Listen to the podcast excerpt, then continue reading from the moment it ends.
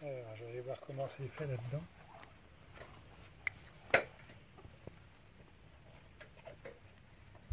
Il pleut ou il me chie dessus?